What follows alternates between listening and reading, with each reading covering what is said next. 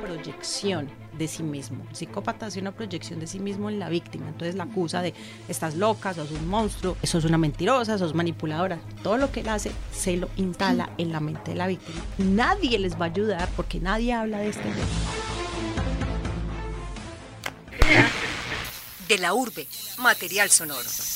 Soy Gisley Tobón. Nos encontramos con Natasha Lopera, creadora y directora de la Fundación Alice para víctimas de la violencia de género y autora del método Loto, que busca la recuperación de las víctimas de la relación psicopática. Bienvenida, Natasha. Gracias, María. Muchas gracias por invitarme y, bueno, por ofrecerme este espacio tan importante para dar a conocer este tema tan eh, digamos, tan desconocido para la, el grueso de, de las personas. Bastante. Yo creo que por eso mismo deberíamos empezar explicando qué es un psicópata. Bueno, en el imaginario colectivo las personas creen que un psicópata es un asesino serial. ¿cierto? Entonces se imaginan a un personaje eh, escondido en un callejón, con los ojos desorbitados, con un cuchillo en la mano, esperando a ver quién pasa para atacarlo, matarlo y descuartizarlo. Pero realmente no es así. La psicopatía es un trastorno de la personalidad que lo sufre el 4% de la población. Es decir, cuatro personas de cada 100 son psicópatas y están perfectamente integrados a la sociedad. ¿Qué significa esto? Que puede ser cualquiera. O sea, son personas que van a la escuela, que van a la universidad, que trabajan, que se casan, tienen hijos, están perfectamente integrados a la sociedad y es casi imposible detectar que son psicópatas. Entonces, ¿qué es una relación psicopática? ¿Qué es una relación con un psicópata? Y de pronto, ¿qué la diferenciaría de una relación tóxica común? Bueno, mira, dentro de las, de las relaciones tóxicas eh, podríamos hablar eh, de las relaciones de posesión, de las relaciones machistas, eh, de relaciones de dominación, en fin. ¿Qué pasa? una relación psicopática es totalmente diferente a cualquier otra relación tóxica. Porque el psicópata, primero que nada, es una persona que carece completamente de cualquier empatía. O sea, ellos no sienten empatía, que es la capacidad que tenemos los seres humanos de conectarnos con las emociones del otro. Por ende, son personas que no pueden amar a nadie ni a su pareja, ni a su familia, ni a sus amigos, ni a sus hijos, ni a nadie. O sea, ellos nunca jamás van a experimentar lo que es el amor. Entonces, a partir de ahí, las relaciones con un psicópata son relaciones en donde simplemente el depredador, que así lo llamamos, el, el depredador emocional, solamente está para estafar, extraer y minimizar a la víctima en todos los aspectos de su vida. ¿Cómo funciona entonces esta relación ya cuando el psicópata decide actuar?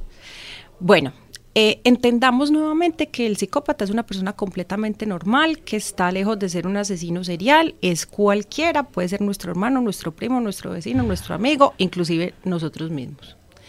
Entonces, eh, partiendo de ahí y entendiendo que cualquiera de nosotros puede serlo y que cualquiera de, de, las personas que nos están escuchando puede estar en una relación psicopática en este momento, hablando propiamente de la relación de pareja, porque psicópata puede ser el papá, el hermano, el tío, el primo, pero vamos a enfocarnos, digamos, un poco en lo que es la relación de pareja con un, con un psicópata o con una psicópata, porque son tanto hombres como mujeres. Eh, son relaciones en donde la persona, el psicópata o la psicópata, se presentan como eh, el amor de la vida de la persona. Es decir, son personas encantadoras, que esto hace mucho más difícil eh, reconocerlos y por eso se camuflan también en la sociedad. Son encantadores, tienen un discurso impecable sobre el amor, la justicia, son amigos de todo el mundo, le caen bien a todo el mundo, les gusta hacer favores, van a la iglesia, eh, en fin, o sea, son como la persona el modelo a seguir, incluso mantienen una imagen pública impecable, entonces es muy fácil relacionarse con ellos.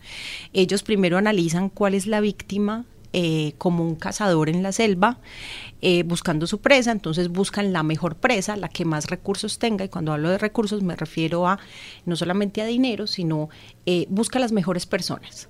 profesionales, independientes, con mucha empatía, bien estructurados a nivel profesional, a nivel personal y a nivel familiar. ¿Por qué? Porque una víctima, entre más recursos tiene, él más va a disfrutar robándole sus recursos, denigrándole, quitándole todo lo que, lo que tiene y va a disfrutar más, porque también se le convierte en un reto de poder dominar y controlar a esa persona. Entonces, el primero, lo, que, lo primero que hace el psicópata, lo psicópata es escoger a su víctima y luego se presenta eh, como esta persona maravillosa y encantadora, como el amor de la vida de la persona, haciendo un proceso que se llama alma gemelización instantánea, es decir, que se presenta como el alma gemela. ¿Por qué? Porque en este proceso de la cacería él está observando a su víctima y sabe todo de ella. O sea, la espía, literalmente. Entonces sabe cómo se viste, dónde trabaja, dónde estudia, qué hora sale, a qué hora entra, qué le gusta comer, quiénes son sus amigos, quiénes son su... Todo. Entonces, cuando se presenta ante la víctima, le dice, ay, a mí me gusta el fútbol, y la persona es fanática del fútbol, entonces dice, ay, mi alma gemela. A mí me gusta comer frijoles con chicharrón, y resulta que ese es el plato favorito de la víctima, ay, Dios mío. Entonces, entra esa alma gemelización, te encuentras con una persona encantadora, y fuera de eso es tu alma gemela, pues cualquiera hace match. ¿no? Ese es eh, el principio, digamos, de lo que viene luego en la relación con un psicópata. ¿Y como que vendría después? ¿Qué fases? Ok, entonces... Pues, si es que hay una regularidad en la sí, sí, sí. Mira, la, mm, las relaciones con psicópatas todas tienen un patrón y todas las historias son exactamente iguales. Puede ser la historia mía, puede ser la historia de una persona de Bogotá y puede ser la historia de una persona en Australia o en la China o en la India o donde sea. Todas las historias son exactamente iguales y el patrón de comportamiento es el mismo.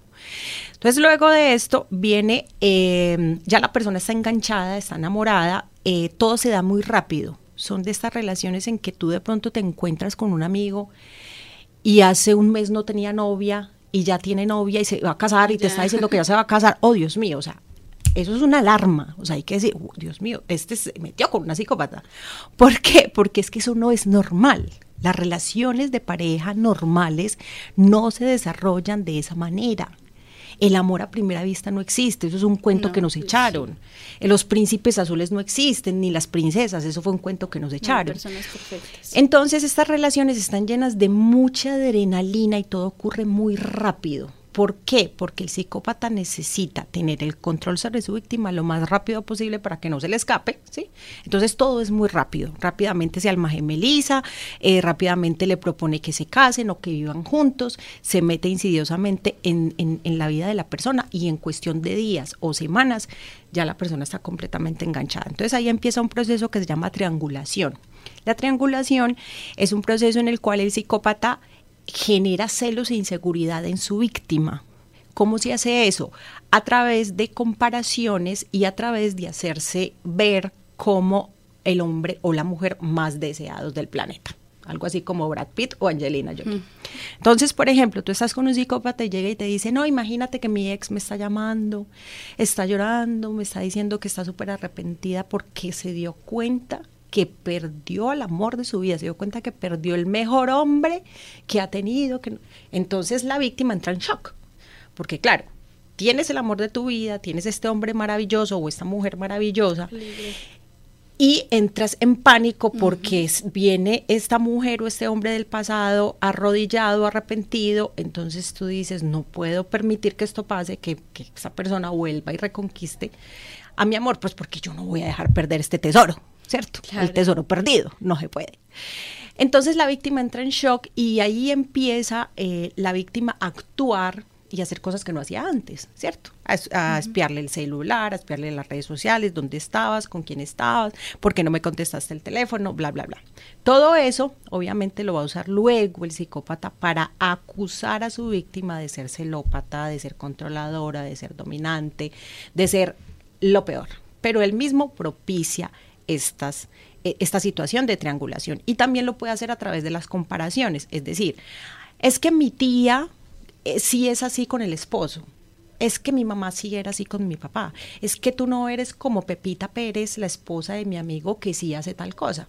¿sí? Entonces, a través de las comparaciones y de generar celos es que se hace la triangulación.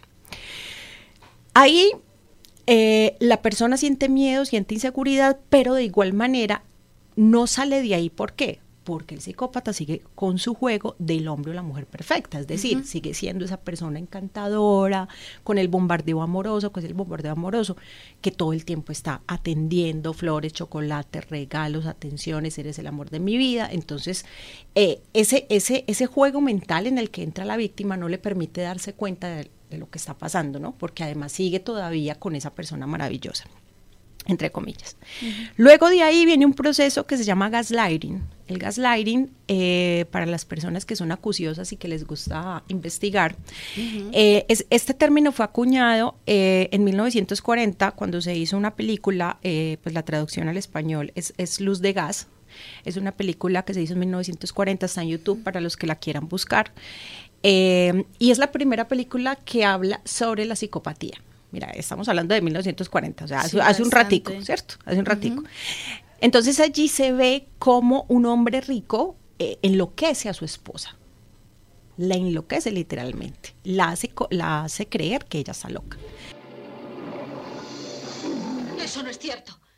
He hecho indagaciones acerca de la hermana de Alicia Alquist. He hablado con el doctor que la asistió. ¿Te gustaría verle? Le he oído describir los síntomas. ¿Los quieres saber? Empezó insinuando cosas absurdas. Oía ruidos raros, pasos, voces. Y luego esas voces comenzaron a hablarle. Hasta que entró en una casa de salud donde acabó sus días loca. Por favor, no, siga. Ahora tal vez comprendas el porqué de muchas cosas tuyas y mías. Ese término, gaslighting, viene de ahí de esta película y eh, básicamente es esto. O sea, lo que el psicópata busca es hacer dudar a su víctima de su propia cordura y enloquecerla. Esa es la finalidad del gaslighting. Y empieza con cosas muy sencillas como yo no dije eso, ¿cierto? Entonces, si mañana, mm, mm, María, hablamos por teléfono y me dices, ay, mira, en la entrevista tú dijiste tal cosa, y yo te dije, no, yo no dije eso. Ah, ok, no pasa nada, ¿cierto? De pronto dices, ah, le entendí mal, le escuché mal, o ella no me entendió, y pasa, no pasa nada. Pero si tú estás con tu pareja y todo el día te está diciendo, yo no dije eso, eso no pasó, eso no ocurrió, yo no estuve ahí, eso te empieza a calar, eso te empieza a calar en tu mente, ¿sí? Entonces, e, el gaslighting es empezar a que la, que la víctima empiece a, valga la redundancia, a dudar de su propia cordura, acusándola de estás loca. Y empieza esta palabra a relucir todo el tiempo. Estás loca, ¿qué te pasa? Estás loca, ¿qué te pasa? Estás loca, estás loco, yo no hice eso, yo no dije eso, eso no pasó, no estuvimos ahí.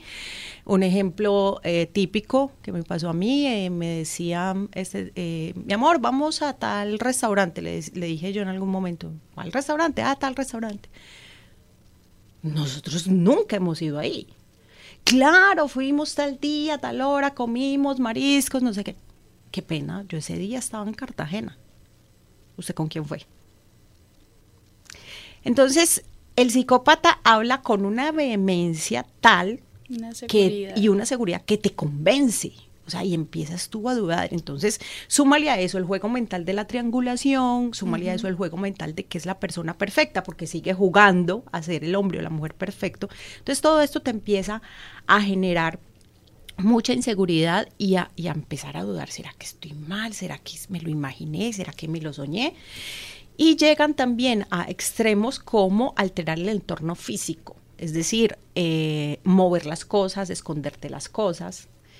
Eh, tú sabes que dejaste el celular en alguna parte y luego el celular desaparece, volteas la casa al revés buscando el celular y finalmente el celular aparece en el lugar donde, donde siempre debió haber estado, ¿cierto? Y es porque el psicópata lo cogió y lo escondió. Ese tipo de cosas sucede y, esto es real y pareciera como de, de una película, pero es, es, la realidad, así es como funcionan los psicópatas. Entonces todo este juego mental va destruyendo la autoestima de la víctima, va generándole culpa, va generándole mm, eh, inseguridad, el psicópata a su vez va aislando a la víctima de su entorno durante todo ese proceso. Entonces el psicópata la aísla si es posible geográficamente, es decir, la saca de su ciudad o del país si es posible. Entre más lejos la tenga, mejor porque menos se va a poder defender, más desamparada va a estar y, más sola, ¿no? Entonces la isla de su entorno geográficamente y también empieza a generar eh, distanciamiento entre la víctima y su familia, la víctima y sus amigos, generando conflictos entre ellos. Mientras que él se presenta como, como el hombre o la mujer perfecto, por detrás está jugando un juego macabro de manipulación y de denigración hacia la víctima. Entonces está convenciendo a la familia de la víctima y a los amigos de la víctima que está loca o que está loco, eh, que le hace, o sea, que todo lo que hace el psicópata lo hace la víctima. O sea, él se hace eh, pasar como la víctima de su víctima. Lo que se refleja. Exactamente. eso obviamente la víctima no lo sabe. ¿Sí? No lo sabe. Entonces, si de pronto en algún momento la víctima habla, expone, o dice, me está pasando esto, o, me pasó aquello, o me dijo esto, o me hizo aquello, los demás van a decir, definitivamente estás mal. Conversaciones en De la Urbe. Les recuerdo que estamos con Natasha Lopera, creadora y directora de la Fundación Alice, hablando sobre las relaciones psicopáticas. El psicópata sabe cómo vas a reaccionar y alerta a los otros. Entonces, Natacha les va a decir esto, cuidado. Y preciso, voy yo y les dije eso. Entonces, obviamente eso genera división, genera que las demás personas se aíslen de la víctima, genera confusión, genera una devastación realmente grandísima a nivel, a nivel personal y a nivel social. Eh, la víctima también se queda sin trabajo, porque usualmente los psicópatas hacen que la víctima o renuncie o deje su trabajo o la echen o el hecho de sacarla de su entorno obviamente pues es cambiar de vida, es renunciar al trabajo y uno lo hace pensando que bueno voy a empezar una nueva vida. es mi amor y bla bla bla. Entonces el, el panorama no puede ser más desolador. Te encuentras lejos de tu familia, denigrado, sin trabajo, sin recursos, piensas que estás loca o que estás loco, pues después de eso, ¿qué hay? Uno realmente piensa que ya no hay nada más que hacer ahí. Eh, y mientras eso, sigue jugando el juego perverso del psicópata con la víctima a través de la técnica de la idealización, denigración. Es decir, juega entre eres lo mejor de mi vida y eres lo peor. ¿sí? Mm. Por eso es tan difícil salir de ahí, porque ese personaje sigue siendo encantador, te sigue llevando el desayuno a la cama, te sigue dando flores, te sigue dando serenatas. Ante la sociedad sigue siendo la persona perfecta, pero en la intimidad, cuando están solos, en las noches, es donde saca el monstruo que lleva adentro y es donde sigue minando y socavando la autoestima de su víctima, acusándola de todo lo que él hace. Hace una proyección de sí mismo. El psicópata hace una proyección de sí mismo en la víctima, entonces la acusa de estás loca, sos un monstruo, eh, sos una mentirosa, sos manipuladora. Todo lo que él hace se lo instala en la mente de la víctima, convenciéndola de eso, convenciéndola de que está loca. Y esto realmente es, es una situación muy devastadora porque nosotros no somos un cuerpo, nosotros somos una mente y si nuestra mente está enferma, realmente estamos destruidos completamente. O sea, después de todo este proceso, ¿cómo, cómo salir de ahí? Sabiendo que mm, pasaste por una situación de este tipo, una relación psicopática, ¿cómo resurgir y crear una fundación? Bueno, mira, salir eh, por, los, por sus propios medios de una relación psicopática es casi imposible, porque la víctima no sabe en lo que está metida. La víctima cree que ella es la que está mal. Entonces es muy difícil. Yo huí porque eh, este personaje me iba a asesinar. O sea, porque yo ya tenía un riesgo de muerte inminente. Entonces eso fue lo que me prendió las alarmas, pero la mayoría de los casos no es así. O sea, en la mayoría de los casos el psicópata ni siquiera te va a agredir físicamente. agredir físicamente. ¿Por qué? Porque eso es una prueba eh, ante la sociedad de, que es una persona agresiva y ellos lo que más cuidan es su imagen pública. Entonces es muy es casi imposible que una víctima salga de eh, o logre huir de un, de un psicópata. Tiene que ser, digamos, que se presente una situación como la que me tocó a mí, de huida digamos, eh, generalmente, ¿qué pasa? Que el psicópata descarta a la víctima. Siempre el psicópata va a descartar a la víctima. Pero lo triste es que solamente lo hacen hasta que la víctima esté completamente destruida. Antes no. El psicópata sí te va a dejar en paz, pero cuando ya no tengas ni un gramo de energía, cuando estés completamente destruida, sin familia, sin amigos, sin dinero, sin salud, eh, que estés prácticamente de psiquiátrico. En ese momento te va a dejar porque ya no tiene nada más que extraerte, ¿sí? Antes no. Yo logré escapar por esta situación, eh, por cosas de Dios, el universo, la energía. Eh, me encontré a través de YouTube sin buscarlo un video que decía amores con psicópatas y lo abrí sin saber que ahí se me iba a develar la verdad de lo que yo había vivido. Es un video que se llama Amor Cero, para los que quieran buscarlo, del doctor Iñaki Piñuel, es un psicólogo español, experto en psicopatía. Y ahí me enteré pues de, qué era lo que, lo que estaba pasando y ahí empezó, digamos, como todo mi proceso de recuperación, que fue muy duro, muy doloroso, eh, porque no encontré ayuda. Esto es un tema que nadie lo maneja, es muy complicado, la gente no te cree. Eh, en fin, hay muchas, eh, muchos obstáculos para poder salir y, y, para poder recuperar tu psiqui, tu salud mental, tu autoestima, tu seguridad, tus recursos. Es un proceso difícil, pero se puede. Se puede salir. Eh, yo lo hice y si yo lo hice, cualquiera lo puede hacer. Me tocó sola, me tocó reinventarme sola. Eh, pero definitivamente lo que me movió a querer ayudar a otro eh, son las estadísticas, porque yo empecé a hacer cuentas y yo decía, bueno, el 4% de la población del mundo es psicópata. Entonces yo decía, en Colombia mal contados, antes del último censo al DANE creíamos que, éramos 50 millones. Entonces yo dije, listo, 5 por 4, 20, hay como 2 millones de psicópatas en Colombia, y, pero yo no pensaba en los psicópatas, sino en las víctimas, de, los, de los psicópatas. Yo decía, Dios mío, digamos que cada psicópata tiene una víctima que no es así, desafortunadamente, porque son muchas más. Entonces yo decía, oh my God, o sea, hay dos millones de personas en la misma situación que yo estuve, no saben qué les está pasando, nadie les va a ayudar porque nadie habla de este tema. Están siendo destruidas sus vidas, muchos de ellos terminan suicidándose, yo también lo intenté tres veces. Eh, los suicidios en gran medida se, se los debemos a los psicópatas y de esto nadie habla. Entonces, cuando yo vi ese panorama, yo dije, tengo que hacer algo. Tengo que hacer algo porque yo no me puedo quedar sola con esta información.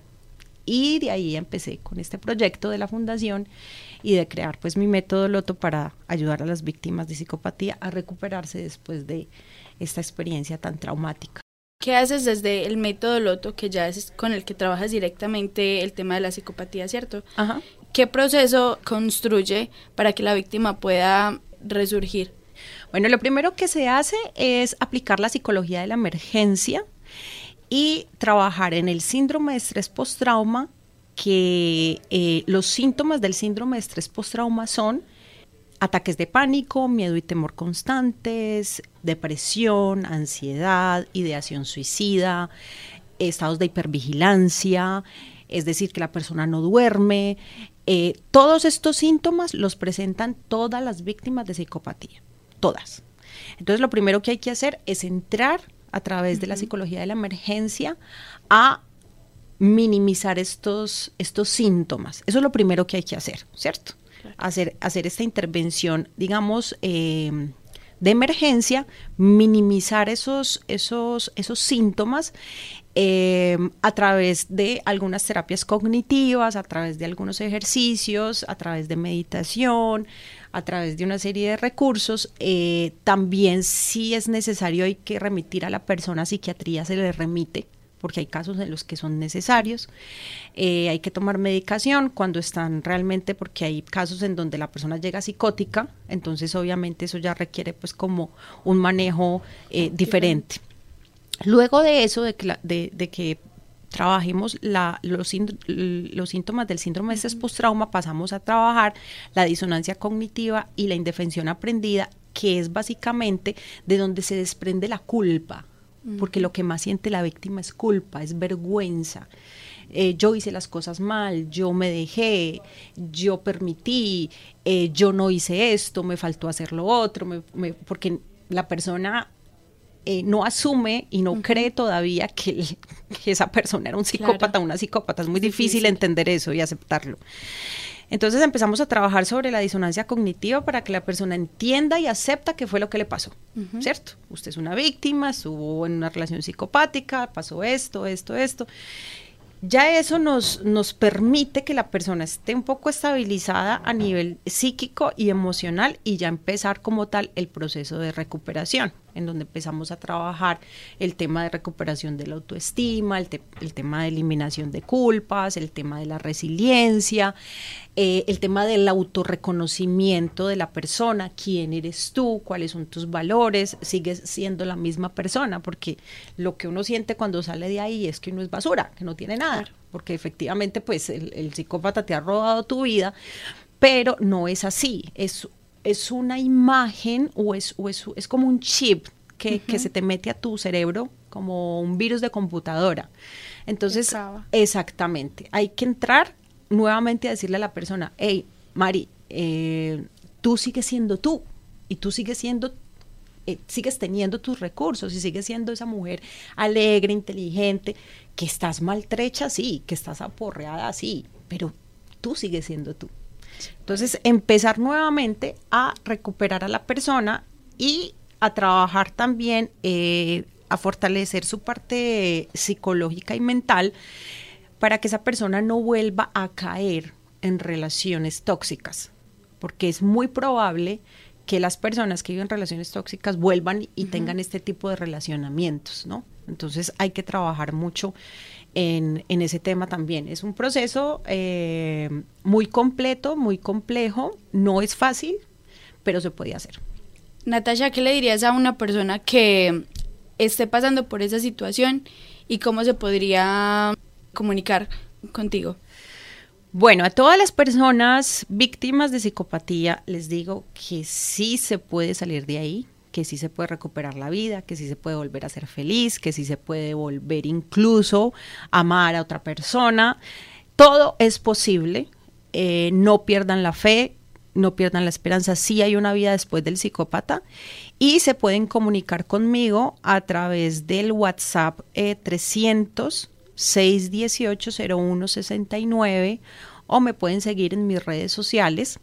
Eh, estoy como Fundación Alice en todas las redes sociales, Facebook, Instagram, YouTube, Twitter también. Y también tengo mis redes personales donde también me pueden seguir, Natasha Lopera Vidal en Facebook y arroba Lopera Natasha en Instagram. Bueno, Natasha, muchísimas gracias por acompañarnos. A ti, Un placer. María, por invitarme. Y bueno, para mí es un placer siempre contar y hablar sobre este tema, tratar de ayudar a otros. Visita nuestro portal de la urbe.uda.edu.co. Este programa fue realizado por María Gisley Alzate con la coordinación de Alejandro González y la edición de David Berrío. De la urbe, material sonoro.